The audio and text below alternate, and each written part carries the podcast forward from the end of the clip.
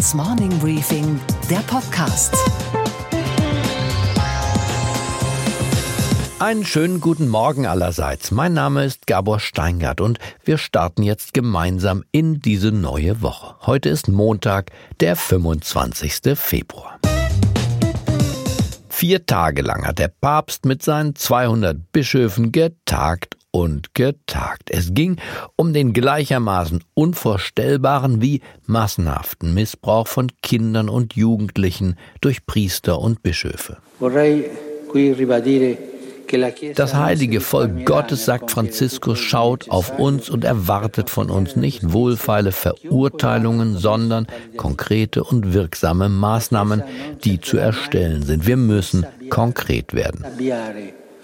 Und dann wurden er und seine Bischöfe konkret. Beschlossen wurde ein 21-Punkte-Plan. Die wichtigsten Punkte daraus sind erstens, ein Handbuch soll erarbeitet werden, in dem ganz praktisch geregelt wird, was im Missbrauchsfall in der Gemeinde zu passieren hat. Zweitens, die Kirche wird künftig sicherstellen, dass Priester und Bischöfe, die sich des Missbrauchs von Minderjährigen schuldig gemacht haben, den Dienst quittieren. Und drittens, verstärkt sollen auch Laien und Nichtkleriker in die Ermittlungen eingebunden werden. Und dennoch, Angesichts des so großen Leids und des in vielen Fällen ja auch irreparablen Schadens, den diese Priester den missbrauchten Kindern und Jugendlichen zugefügt haben, ließ sich die gedrückte Stimmung in Rom gar nicht vertreiben und der Vorsitzende der Deutschen Bischofskonferenz, Kardinal Marx, hat es auch gar nicht erst versucht, sondern hat diese Konferenz als das bewertet, was sie ist. Ein allererster Schritt hin zu Sühne und Wiedergutmachung. Es ist eine Station auf dem Weg. Es ist nicht das Ende der Diskussion, es ist, es ist nicht das Ende der Bemühungen der Kirche, sich diesem Thema zu stellen, aber es war und ist ein wichtiger Schritt nach vorne. Unsere Themen heute zu dem Gipfel im Vatikan und dessen Ergebnissen habe ich mit dem Mediendirektor des Vatikan, Andrea Tornielli, gesprochen. I was touched by und ich habe bei Annette Schawan angerufen. Sie war vier Jahre lang die deutsche Botschafterin bis Juni vergangenen Jahres im Vatikan und hat ihren eigenen kenntnisreichen und zugleich kritischen Blick auf die Ereignisse. Die Frage wird jetzt sein, werden die Bischofskonferenzen vor Ort die Kraft haben, den Willen zur Veränderung, die Kraft, das, was konkret angesprochen wurde, auch umzusetzen. Außerdem, in Venezuela ist die Lage eskaliert. Es gab am Wochenende Verletzte und brennende Lastkraftwagen, weil die Regierung die westlichen Hilfslieferungen nicht ins Land lassen wollte.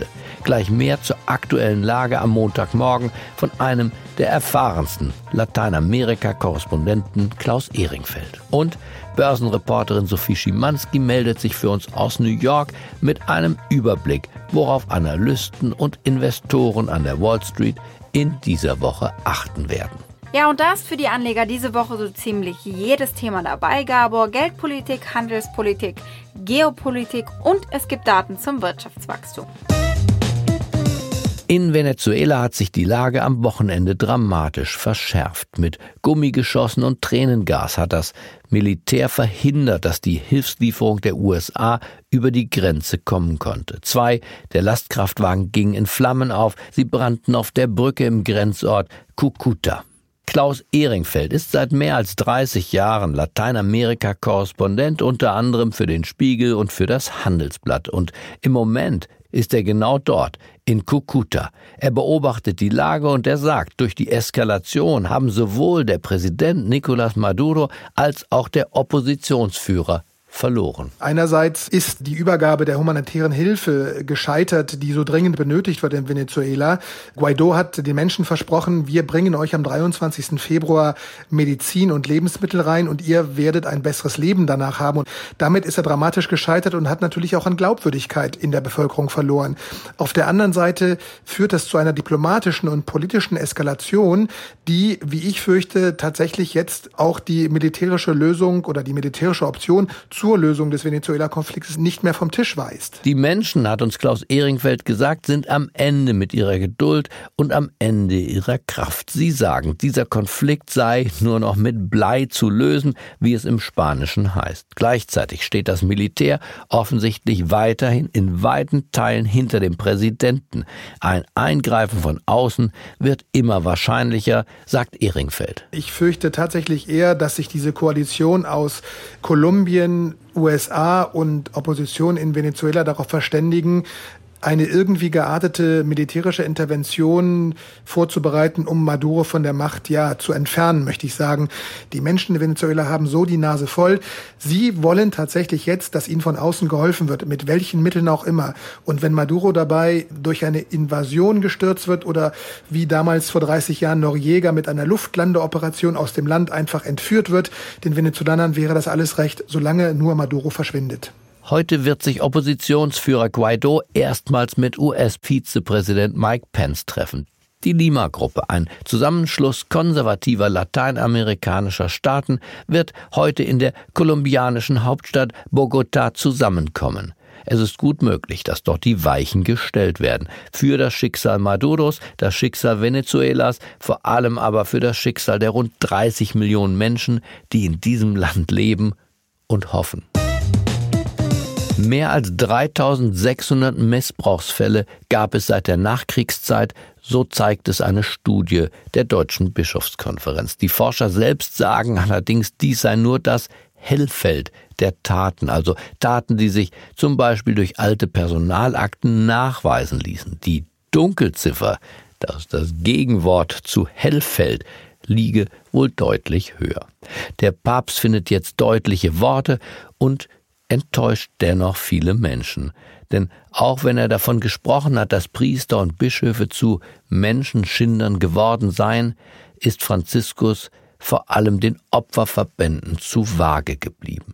Ich habe nach seiner Abschlussrede beim Heiligen Stuhl angerufen bei Andrea Tornielli. Er ist seit knapp zwei Monaten der Chefredakteur aller Medien, die im Vatikan erscheinen oder von dort gesendet werden. Man könnte sagen, der 54-Jährige, selbst verheiratet und Vater dreier Kinder, also ein weltlicher Mitarbeiter, ist der Mediendirektor des Vatikans. Ich habe mit ihm über die Kritik an Franziskus gesprochen und meine erste Frage war die, wie zufrieden kann der Heilige Vater, kann der Vatikan nach diesen vier Tagen sein? For the first time the bishop were discussing this issue all together, but also because this is only one step of a long way. They are discussing possible follow-up. It's only one step, but I think that is uh, uh, is a good result and is a big result. For the first time, we had victims speaking in front of uh, 200 bishops from around the world I, I was touched because I was there. I was touched by by the experience of the victims. Es sei wichtig gewesen, die Opfer direkt anzuhören, sagt Andrea Tornielli. Und er sagt auch, allen sei klar, das kann doch nur ein Anfang gewesen sein. Aber wie reagiert ein Mann wie er auf die Kritik, vor allem der Opferorganisationen, es habe sich vier Tage lang nur um leere Worte gehandelt? I don't agree. With this kind of judgment about the summit because uh, they were not inside, but uh, we have victims and testimony in, inside. And uh, um, first of all, secondly, it is not true that our only word because as as I explained, we have follow up, we have new rules, and uh, something is going to happen in the next few weeks in only four days is not possible to do more, I think. So sieht die Sache also aus, wenn man aus dem Vatikan heraus auf die Welt schaut. Aber wie sieht die Sache aus, wenn man aus der Welt heraus auf den Vatikan blickt? Um das herauszufinden, spreche ich jetzt mit Annette Schawan. Die frühere Bundesbildungsministerin hat katholische Theologie studiert und nach dem Ende ihrer politischen Laufbahn vier Jahre lang bis Juni 2018 als Botschafterin der Bundesrepublik beim Heiligen Stuhl gearbeitet. Sie ist eine Insiderin, eine gläubige, aber keine naive Frau. Sie verfolgt die Entwicklung mit Sorge, mit Trauer und mit der Hoffnung, dass es jetzt vielleicht doch besser wird. Hallo Frau Schawan. Schönen guten Morgen, Herr Steingart. Ist das Ergebnis dieser viertägigen Tagung so, dass Sie als A-Kennerin und B auch wirklich enge Beobachterin und Begleiterin der Aktivitäten dieses Papstes zufrieden sind mit dem, was da beschlossen wurde? Nun, es gibt auch im Blick auf diese Konferenz Licht und Schatten. Ich finde positiv, es wurde klar ausgesprochen, alle Regionen der Welt sind betroffen, nicht nur Europa und Vereinigte Staaten. Es wurde zweitens klar, schon bei den 21 Punkten, die der Papst in die Konferenz eingebracht hat, es muss konkret werden. Es reicht nicht nur Regeln aufzustellen, sondern die Kirche muss überzeugend und das heißt auch transparent klar machen, wie wirksamer Kinderschutz im Kontext der Kirche aussehen wird. Die Frage wird jetzt sein, das ist offen, werden die Bischofskonferenzen vor Ort die Kraft haben, den Willen zur Veränderung, die Kraft, das, was konkret angesprochen wurde, auch umzusetzen. Also wird die Forderung eines Kardinal Marx nach Verwaltungsgerichtsbarkeit in der Kirche dann auch Zustimmung vor Ort finden. Das betrifft die Einigkeit der Bischofskonferenzen und die ist bekanntlich ein schwieriges Thema.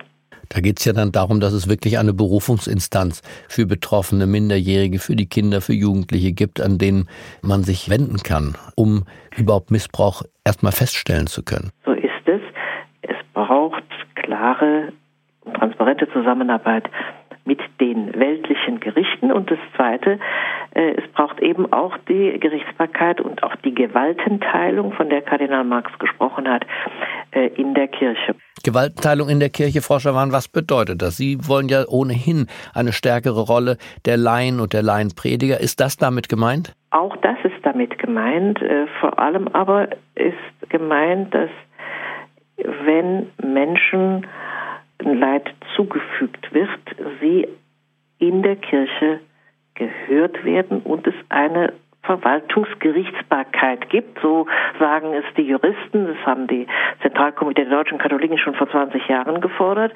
Ja, das gehört auch dazu, um den Machtmissbrauch zu reduzieren. Ich habe es noch nicht ganz verstanden. An wen wendet sich der Betroffene denn? Denn die höchste Instanz in einer normalen Pfarrgemeinde ist ja zunächst der Priester selbst. Schlüsse dieser Konferenz und die Empfehlungen nun konkret werden, dann muss in jeder Gemeinde klar sein, wer ist unser Ansprechpartner. Äh, das kann ein Ombudsmensch sein, das äh, kann eine Beratungsstelle sein, äh, wie auch immer das geregelt wird, aber es muss klar sein, die, an die ich mich wende, sind unabhängig. Von den Tätern von den Tätern. Sie sind, äh, sie sind nicht einfach Amt, das wiederum sich für unzuständig erklären kann. Äh, da sind jetzt die Juristen gefragt, aber äh, klar ist, das ist nicht mehr ein Thema, das irgendwie von einem zum anderen getragen wird, sondern es braucht da klare äh, Strukturen der Prävention, der Beratung und eben der Ansprechpartner, die dann auch erkennen können, ist das nicht so eine Geschichte, die selbstverständlich an den Staatsanwalt muss, die an die weltlichen mhm. Gerichte muss. Ich glaube, das ist der entscheidende Punkt. Nicht zu lange zu glauben, man könne das irgendwie vielleicht unter sich regeln. Die Klarheit ist notwendig für die Opfer. Diese viertägige Konferenz, nennen wir es mal, Zusammenkunft zu diesem Thema war ja insofern nicht öffentlich, als dass da nicht äh, fortwährend Fernsehkameras dabei waren. Haben Sie denn Erkenntnisse über den Diskussionsverlauf und über möglicherweise strittige und kontroverse Konfliktlinien innerhalb der katholischen Kirche? Nun, es sind ja die wesentlichen Vorträge von Bischöfen aus allen Teilen der Welt äh, veröffentlicht. Und das fand ich ist schon ein Durchbruch, dass klar wird, natürlich wird es auch nach dieser Konferenz innerhalb der Kirche Kontroversen geben. Das ist mit dem heutigen Tag nicht abgeschaltet. Äh, umso wichtiger ist, dass die sich bestärkt fühlen, die sagen, wir wollen voran. Und der nächste Schritt wird sein, zu fragen, welche weitergehenden Veränderungen, Weiterentwicklungen braucht diese Kirche, damit der Missbrauch von Macht und Gewissen überwunden wird. Man kann ja sagen auch, und da muss man wahrscheinlich kein Psychologe für sein, dass es sich hier auch um eine unterdrückte Sexualität handelt, dass es sich hier auch möglicherweise um Folgen des verpflichtenden Zölibats handelt.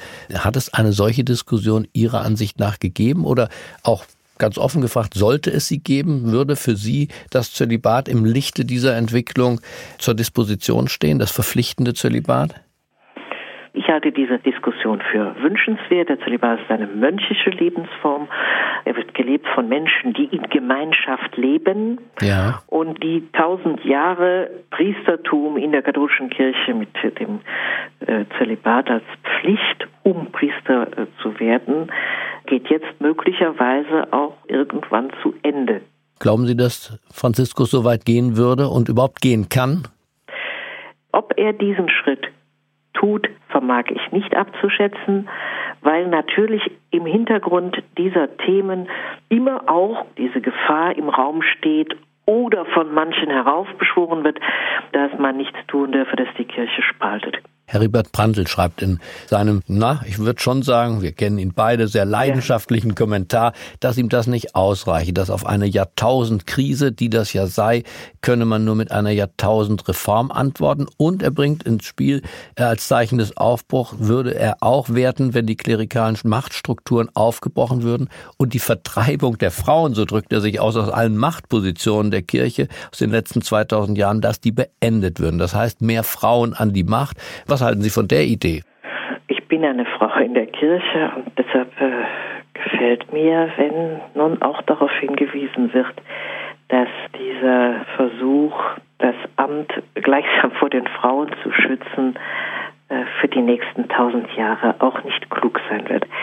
Ja, es ist Zeit für Weiterentwicklung, für Reformation und ich bin mir gewiss, dass darüber viel Auseinandersetzung stattfinden wird und werde die Hoffnung nicht verlieren, dass die Auseinandersetzung nicht äh, zur Spaltung, sondern zu neuem Aufbruch führt. Ist das für Sie denkbar, dass das auch an der katholischen Kirche vielleicht auch noch zu unserer Lebzeit so ausgeht, dass eine Frau Papst werden kann? Naja, das wäre zu weitgehend. Äh, dafür sind wir beide zu alt, als dass wir das noch erleben können. Okay. Äh, aber nein, was ich finde, ist, ähm, dass wir eigentlich nur nochmal in die Geschichte schauen müssen und dann erkennt man Zeiten, in denen Frauen, Äbtissinnen machtvolle Figuren waren große spirituelle Traditionen geprägt haben, Bischöfe sich bei ihnen Rat holten, nicht umgekehrt. Und da gibt es die, die sich das überhaupt nicht vorstellen können und die, die sagen, eine Institution, die Frauen aus entscheidenden, leitenden und prägenden Aufgaben ausschließt, hat keine Zukunft. Was würden Sie denen erwidern, die heute enttäuscht sind von dem Ausgang, vielleicht auch falsche Erwartungen hatten an eine so traditionsreiche Institution wie die katholische Kirche, aber was erwidern Sie den Enttäuschten? Erwidere ich, dass nicht nur diese vier Tage eine Rolle spielen in dem, was sich entwickelt. Aber es liegt letztlich nicht an Kommentaren von diesem und jenem, sondern an der Kirche selbst, dass sie auch die Opfer überzeugt. Das kann nur sie tun. Und das heißt jetzt konkret in den nationalen Bischofskonferenzen, die Bischöfe vor Ort, die, die die Verantwortung tragen, weil sie diese Kirche führen, müssen mit dem Gepäck aus Rom jetzt vor Ort überzeugen. Haben Sie die Kirche nochmal neu erlebt? Ja, ich finde, dass die Kirche durch ein tiefes Tal geht und dass das für katholische Christen, die äh, wie ich auch eine Reihe von Jahren in der Kirche gearbeitet haben, eine Situation ist, die einen beschäftigt, die einen unruhig macht, die, äh, die auch sprachlos macht. Das ist eine ganz schwere Zeit. An Christen, an katholischen Christen geht das auch nicht vorbei. Es ist eine harte Probe für die Loyalität, wie viele sagen. Und deshalb ist umso wichtiger, dass jetzt überzeugend umgesetzt wird, was in diesen Tagen äh, gesagt und empfohlen und beschlossen worden ist und ähm, die Kirche endgültig aus der Rolle rauskommt, sich selbst als Opfer zu sehen. Frau Schawan, ich bedanke mich für dieses nachdenkliche Gespräch an einem schwierigen Tag. Gern geschehen und eine gute Zeit. Und was war heute Nacht an der Wall Street los? Und jetzt schalten wir zur Wall Street, denn da wartet unsere Börsenreporterin Sophie Schimanski. Einen schönen guten Morgen, Sophie. Guten Morgen aus New York, Gabor. Neue Daten zeigen, die Amerikaner geben so viel Geld auf Pump aus wie noch nie. Nur schulden sie das Geld offenbar immer seltener den großen Banken, Sophie. Aber wer leiht diesen Menschen dann das Geld? Ja, fast 40 Prozent der privaten Darlehen sind von Fintech-Unternehmen ausgegeben worden. Und die heißen hier zum Beispiel SoFi oder Lending Club, Prosper, Green Sky. Private Darlehen sind Kredite, die nicht durch einen Gegenstand wie zum Beispiel ein Auto oder ein Haus abgesichert sind. Und diese Art von Krediten, die hatte einen Rekordwert von 138 Milliarden Dollar erreicht in 2018. Und der Anteil der von Fintech vergebenen Darlehen an diesen 138 Milliarden ist um 35 Prozent gestiegen gegenüber dem Vorjahr. Das ist schon massiv.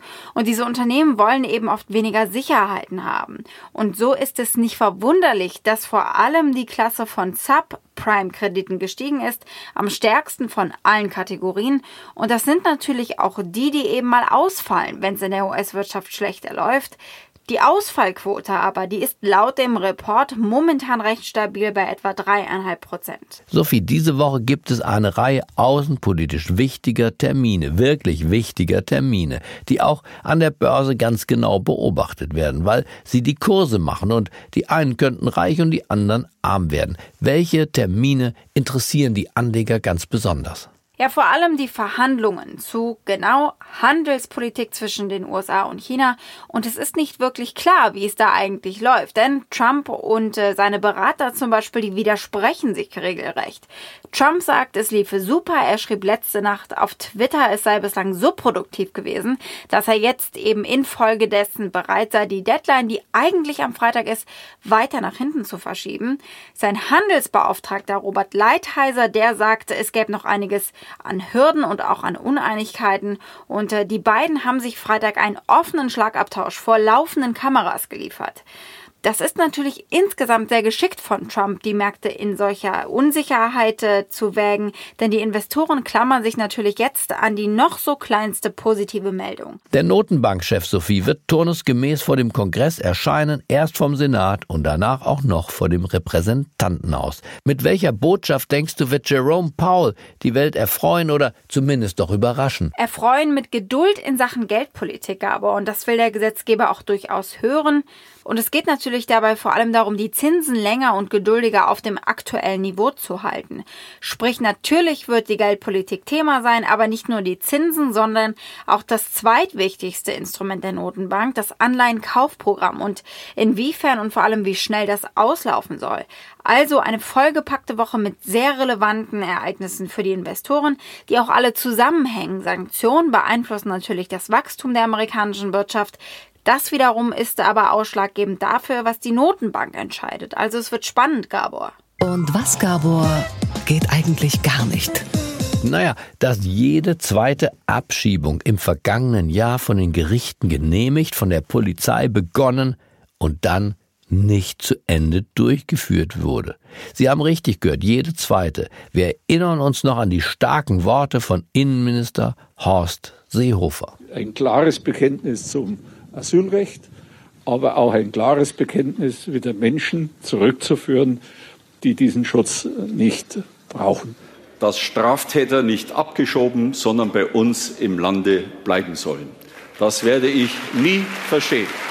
Und jetzt stellt sich also heraus, ein interner Bericht der Bundespolizei sagt, von diesen rund 57.000 geplanten Abschiebungen konnten nur gut 26.000 erfolgreich durchgeführt werden. Mal war der Abzuschiebende krank oder viel simpler, einfach gar nicht auffindbar. Dann wieder waren die Papiere nicht komplett und 3300 Mal musste die Abschiebung abgebrochen werden, weil der Delinquent Widerstand geleistet hatte. Wir stellen fest, Horst Seehofer, der ein Kaiser der Abschiebung sein wollte, steht als Kaiser ohne Kleider vor uns. Plötzlich rief ein kleines Kind. Der Kaiser, der kann nicht sein! Ich wünsche Ihnen und uns allen einen nachdenklichen Start in diese neue Woche. Bleiben Sie mir gewogen. Es grüßt Sie auf das Herzlichste. Ihr Gabor Steingart.